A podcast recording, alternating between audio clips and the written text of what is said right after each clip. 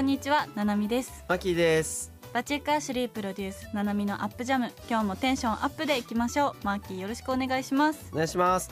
そして本日のゲストは5人組ロックバンドラッコタワーの松川圭介さんと細川大輔さんです。よろしくお願いします。よろしくお願いします。よろしくお願いします。よろしくお願いしますはい早速なんですけどまずはラッコタワーの曲を聴いていただきたいと思いますのでお二人曲紹介の方お願いします。はいそれでは聞いてください。ラコターで青春ナナミのアップジャムはバチックアシュリーの提供でお送りいたします。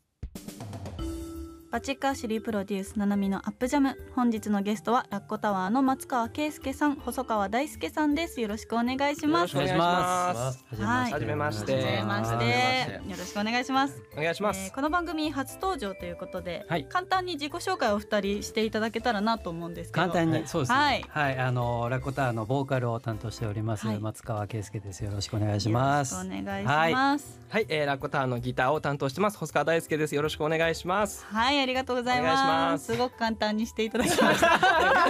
いやなんかどどこまで どこまであれしていいのかな一いやそそれこそねね。おい生い立ちから何からそねれ全部。一応まあ三三男坊です。ああ、次男次男坊です。あ次男坊です。は い末っ子です。甘い甘いん坊です。あ、前もですか。そう。いろいろ用意してきたんですそうそうまあやっぱ最初はねシンプル。最初はそうですね。これからどんどん聞いて。はい、はい、よろしくお願いします。はい、マギーどうですか、お二人の印象は。極端ですよね。なんか。極端ですよいね。きなり生い立ちに行くのよかくないですよボーカルなのか。すいません私がしかも簡単なとか言っちゃう。いやいやいや、それはでもね、全部細川が悪いですよ。ね昭和の人間なんでゼロ百しかゼロ百。そんな、そんなことないゼ。ロ百なんですか昭和は。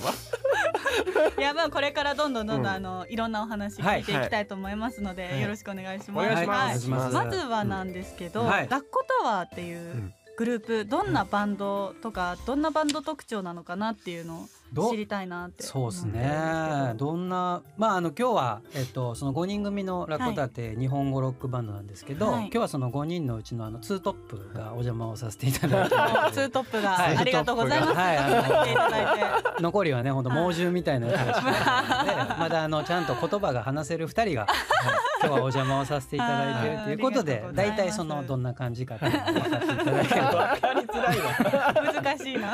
あの5人組で、まあ、ロックバンドなんですけど、はい。まあ、あのギターとキーボードとベースとドラムとボーカルで、はい。まあ、ギターとキーボードがいるっていうのがあの普通のバンドとまあ普通のバンドもいるなそれぐらいな いるね。いるね。いるね。だいぶいるね。まあでもあの日本語の歌詞をすごいあの特徴としてて、まあ、歌詞やっぱりそうそうそうそう。全部タイトルはそうなんですよね。漢字一文字で。いやなんかねなかなかこう自分らのことあた改めて紹介することってないから、ね。どこかなって思ったんですけどあのさっき細川が言った通り僕ら曲100今何曲ある？140、150曲ぐらい。えー。あるんですけどタイトルが全部漢字一言なんですよ。えーあのななんたらかんたらっていうのがなくて例えばこのね台本にもありますけど地元とかうん特徴とかそういうのが全部あのタイトルになってる曲が150ぐらい。そうだね。はい。ある今年20年目になるそうなんですね。バンドでございます。そうです。もう結成の時に決めたんですか？日本語で行くっていうのは。いや。自然とそうなってなんかね結成して23年ぐらいの時に、はい振り返ってみると全部そうだったんですね。ああ、そうなんですでね。あもうじゃあそうしよっかっつって、うん歌詞全部僕が書いてるんですけど、はいそこからはもう意識的に100何曲はずっはいとやってきました。た。はいそうなんですね。私なんか勝手にあの歌詞とかをすごい見させていただいてはいあありがとうございど、なんかすごいメッセージ性が強いというか、はい。そういう印象を受けました。あありがとうございます基本的に、ははいい。え、どうしたんですか？はい。なんか忘れ物した。忘れ物しました。えー忘れ物しました。結成のきっかけっていうのははい。どうなんですか？結成そうですね。あの僕自身はオリジナルメンバーなんですけど、はギターの細川途中からはい。入ってきてで一番初めはあの僕と,、えっとベースの塩崎とドラムの重田っていう3人が、うんまあ、オリジナルメンバーなんですけど、一番初めはその専門学校の同級生だったんですよ。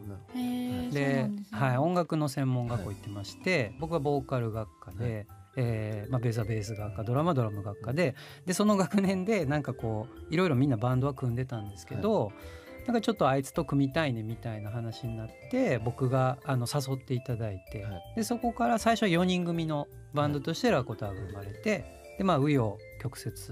で細川が入ってキーボードも入って。はいで今の形になったみたいな感じです。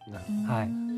なんか地元が群馬なんですか、そうですね。バンドのはい。地元を一応群馬っていう風にしてて、はいはいはいあのちょうど今細川と僕は違うんです。そう地元群馬じゃない。なんですね。2人が来ちゃったんですけど。他の3人がね。そうあのもともと群馬の幼馴染で3人いるので、あのね。はい。なんか数多くのまず群馬出身じゃないんでちょっとあれなんですけど、うん。はい。ロックバンドがデビューうんしたのがね地元あの群馬、うん。多いと思うんですけど、はい。そういう影響とかってやっぱ受けたりしたんですか？あーでもやっぱり先輩後輩は結構ねいいるというか、うん。まあ、大先輩でいうとあのボーイ先輩とかもいらっしゃいますし、あの後輩とかだとバックナンバーとかははい。それこそ彼らを一番一番初め彼らと一緒にこう地方にツアー回ったの僕ら一緒に行かしてもらったりとかしてたりとかっていうさやっぱ近いところで今も同じこう界隈でやってるうんあの仲間多いですね。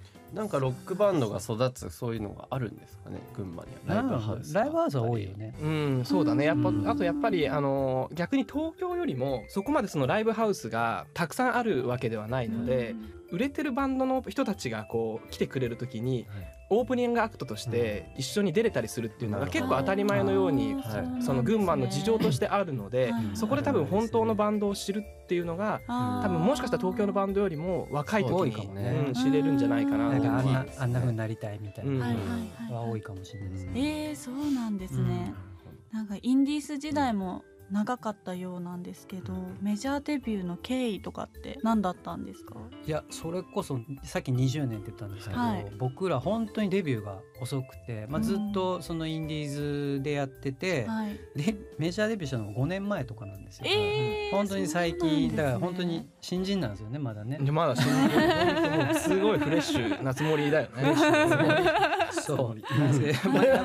やっぱりずっとそのバンドマン人生を歩んできたので、はい。なんか逆にそのメジャーデビューしてもそんなに何か変わったこともまあなく、うん。関わる人が結構増えたなっていうのはあるんですけど、はい。はい、でもなんか実際こうインディーズの時にそのメジャーと遜色ないようなことをずっとやってきてたので、はい。まあ、当然 CD だってあの全国の CD ショップで売られてたし、あのそれこそ大きな会場でやることも結構あったので、本当になんかこう一緒にやってくれる大人たちが変わったっていうような認識ぐらいしかないですね。そこはやっぱり結構変化があったんですか？やっぱメジャーデビューしたメリットというかしてよかったというか。そうですね。やっぱあの自分らの知ってる世界がずっと長かったので、違う世界のこうエッセンスが入ってきたのはすごくやっぱ大きかったですね。なあのいろいろ知ってるからこそそういうところ知れて、はいこういうことなんだってこう咀嚼することがはい。できたし、だから長くやってた上でメジャーに来てすごく良かったなっていうのはありますね。下積みの経験があってこそはいそうですね。またってことうですね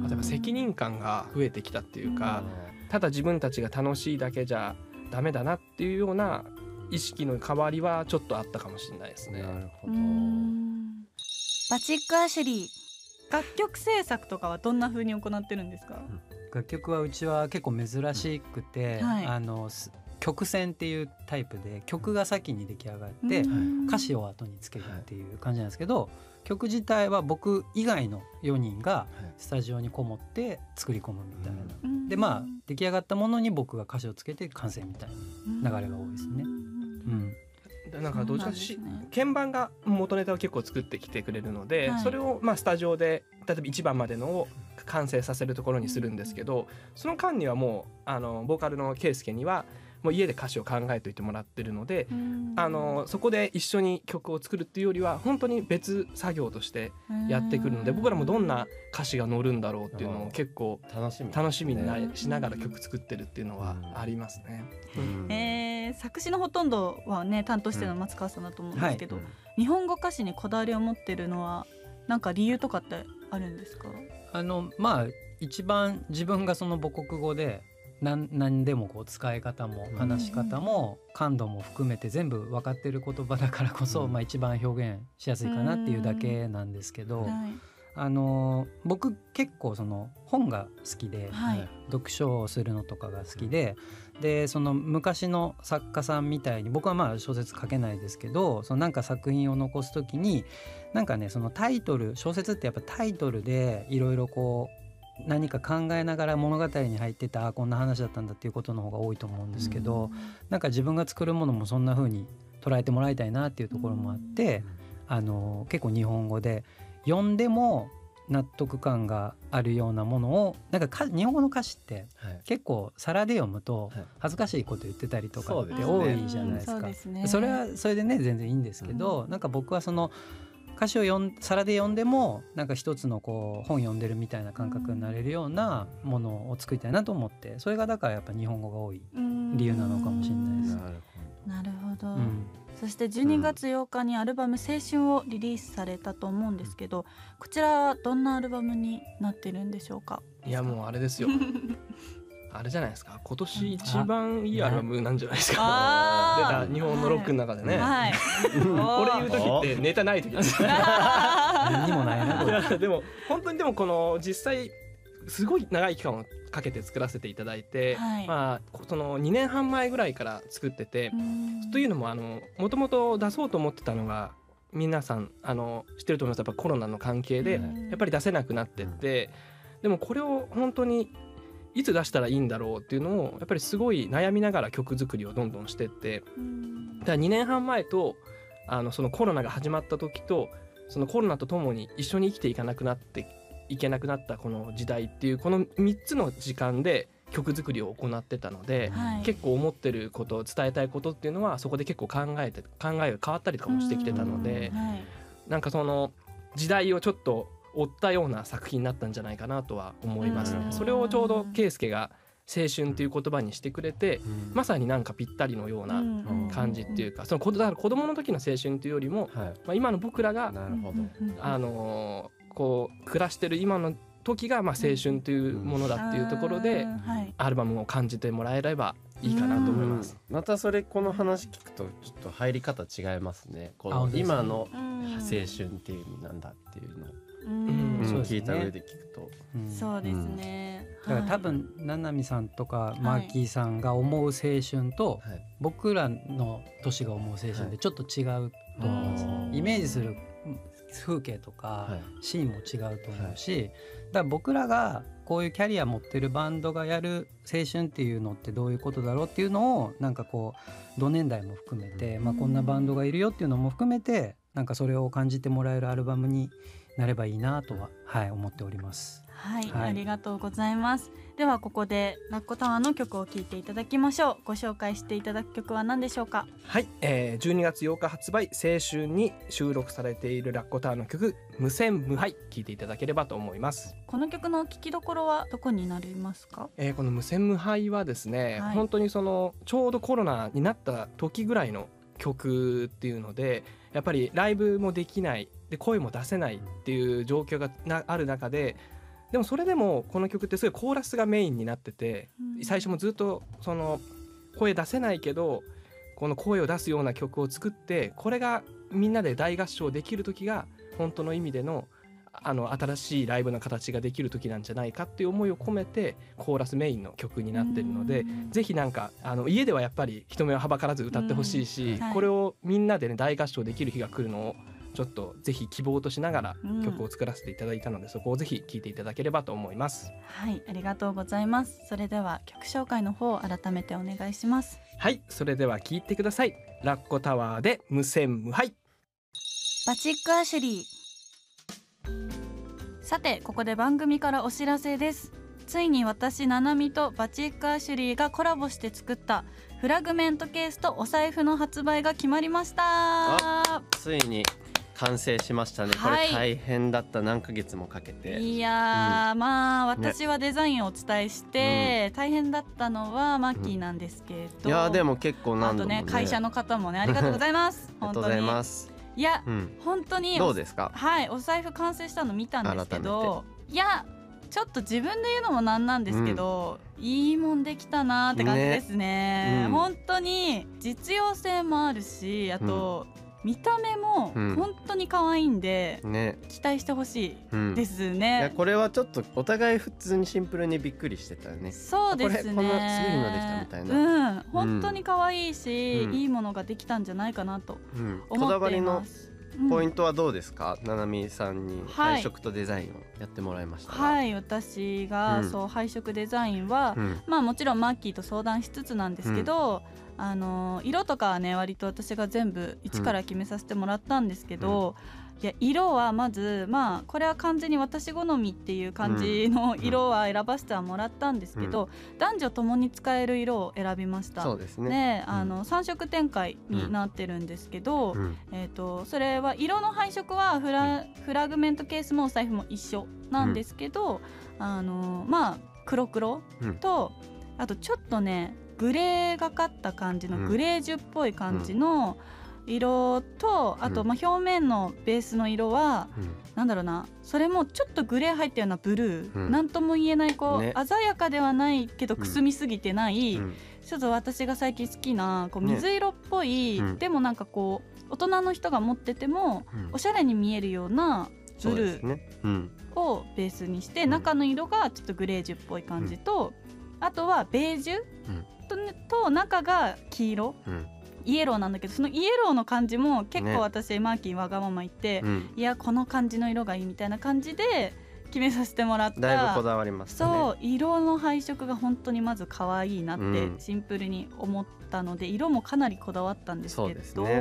うん。あの機能性もかなりこだわってます。うん。ねね特に機能性にねこだわったそうですねあのもちろん見た目が可愛いのもなんですけど、まあ、お財布って日々の日常の中で、うん。あのしっかり毎日使うものなので、まあ、そこでストレスを感じるものって私も使いたくないし、うんあの自分自身が欲しいなって思うものを作ったんですけど、まあ、それこそ普通のお財布もうん。三つ折りなんですけど、うん。もうあの形からしてすごく可愛い。うん。でブラックとかだったら男の人とかも持っても全然違和感ないうんし、うん。あのベージュとかだとちょっと女性っぽいしね、うん。すごいあの可愛いものになってるんですけどうん。あの機能性的にはフラグメントケースはかなり私今自分が一番欲しいなってものを作っていただいたんですけど、あの私あの基本的に荷物すごく少ないんですよ。少な。いね。うん。はい、で、まあ、このコロナの時期になって、うん。まあ、ちょっとフラッとお散歩とかに行くようにもなったりとかして、あのーちっちゃいお財布、うん。まあもともと持ってるのちっちゃかったんですけど、うん。じゃなくてこう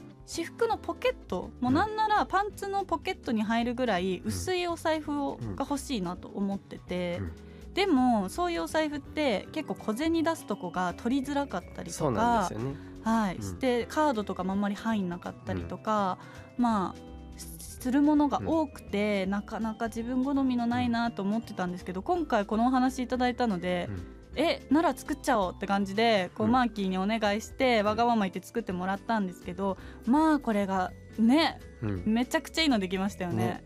しかも最近流行ってるのすんごいちっちゃいカバンにもポンってうん入るからいいよね。うん、そうなんです、うん。で本当基本的にあのデニムとかの,、あのお尻のポケットとかでも全然余裕で入るぐらいコンパクトで薄いんですけど、しっかり小銭とかも、うん。あの広く開くようになってるので、ね。あのいくらかこう何円入ってるとかちゃんと見れるような感じのデザインになってるのはポイント高いかなって思うのと外にちょっとプチポケットみたいなのついてるので、そこにちょっとしたもの入れたりとかもちろんカードケースもついてるので、うカードクレジットカードちょっと入れたりとかして、あの今自分が持ってるお財布プラスで使えるようなものかな。そうですこうねメインで使っても全然いいんですけど、うん。私もメイン財布は持ってるのでまたこうプラスで使いたいなってあのプラスで買ってもいいんじゃないかなっていう機能性にめちゃくちゃ特化した、でも見た目もめちゃくちゃ可愛いうん。フラグメントケースができました。でお財布ももちろんすごい三つ折りで可愛いしうん。いやどっちも本当に可愛いんですよ、うんもう伝えたいポイントはすごいたくさんあります。うん。はいえー、でもこのフラグメントケースとお財布、うん。私はね品質とかは全く分かんないので、うん。あれなんですけど、もうマーキーさんがやってくれました。バチック・アシュリーさんが。うん。品質もすごいんですよね、うん。品質面っていうのは僕の方がしっかりこだわって作らさせていただいたんですけど、はい。これは本当に5万10万以上で売られてるハイブランドで使われているのと同じ革を使用したんですけど、えー、すごい、超高品質の本革ですね。はい。でしなやかな特徴の脂肪革なんですけど、うん。手触りがいいでしょ？そうですね、うん。そう一回触ってもらいたいなと思うんですけど、触ったらね。あの柔らかい手触りで、こうゴツゴツした感じがないというか、うん。すごい手にフィットする感じはありました。毎日触ってるとなんかこう気分も上がるような、うんうん。本当これはどんな方でももう触っていただいたら一発でわかるうん。革ですね。はい。で、まあ、ファスナーももちろん YKK のしっかりしたものを使って、うん。えーまあ、とってももちろんオリジナルの取っ手っていうのがついてますはいで。しかもこれね値段がえフラグメントケースで7800円いやーもう値段すごいんですよ本安い当に。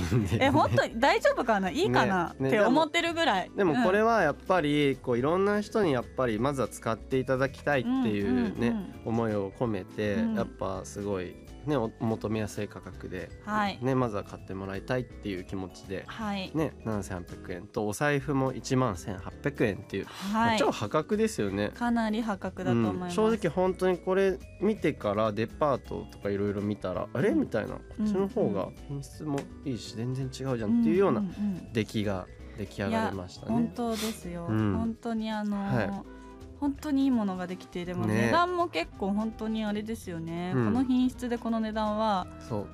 私デザインもちょっと申し訳ないんですけど本当に可愛いんで、これははい。すべめちゃくちゃ。本当におすすめですね、うん。でそんなあのナナミとバチックアシュリーのコラボアイテムフラグメントケースとお財布なんですけど、バチックアシュリーの EC サイトで発売中になっております。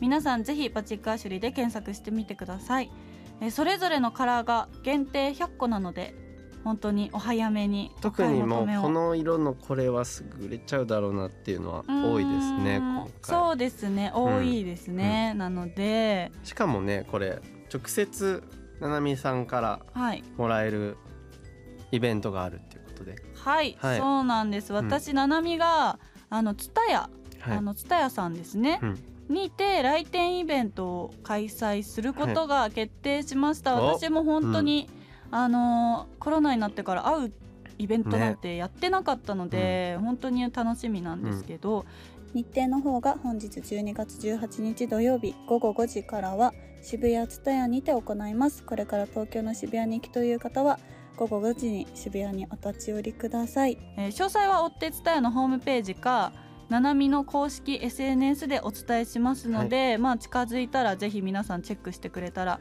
嬉しいです、はい。でコラボアイテム購入してくれた方にはね私ななみから素敵なプレゼントも用意しているので、おまあお財布買いたいなって方はまあ私に会いに来てくださる方でもいいので、ぜひあの皆さん会いに来てくれると嬉しいです。はい。はい。それでは皆さん私ななみとバチックアシュリーのコラボアイテムフラグメントケースとお財布をよろしくお願いします。よろしくお願いしますバチックアシュリ。ーここでラッコタワーからのお知らせがあればお願いします。はい、えー、我々ラッコタはですね12月の8日に、えー、2年4ヶ月ぶりのフルアルバム「青春」というのを発売いたしました、えーで来年からですね1月15日の、えー群馬県高崎はクラブフリーズのライブハウスを皮切りに、えー全国12カ所のライブハウスツアーに出かけますので、えーぜひぜひそちらもね遊びに来ていただければと思います、はい。あと今日はあれですよね本日。本日なんとちょうどですねあの僕たちのファンクラブイベントがですね群馬で行われていましてこれがなんと18時からファンクラブ会員じゃない方でも YouTube、えー僕らのラッコタワーのオフィシャルチャンネルで無料で見れますので本日18時からぜひラッコタワーで YouTube 検索していただいて見ていただければと思います。はいありがとうございますそしてこの番組ではリスナーの皆さんからのお便りをホームページで募集しております。私たちへの質問やご感想がありましたらぜひお寄せください。またアーカイブを YouTube にアップしているのでもう一度聞きたいという方はアップジャムで検索してみてください。はいそろそろお別れのお時間ですがマッキーいかがでしたか？なんか、はい。やっぱなんか今少しずつこうライブもやっていただけるようになってきて、僕も見に行くのがすごい楽しみなんですけど、はい。うんまだこうね声を出して一緒に盛り上がれる状況じゃないので、さっきのあの無線無敗に込められた意味もあるんですけどもうすぐねまた僕らもこう声を出してみんなで盛り上がれる風に早くなっていけたらいいなと、思いながら聞いてました。はい。ありがとうございます。はい、ありがとうございます。うん。ラッコタワーの松川圭介さんと細川大輔さんには来週もお付き合いいただきたいと思いますので、あらありがとうございましたはい、よろしくお願いします。はい、それではこの時間のお相手はななみと、マッキーがお送りしました。それではまた来週この時間にお会いしましょう。さようなら。さよなら。ななみのアップジャムはバチックアシュリーの提供でお送りいたしました。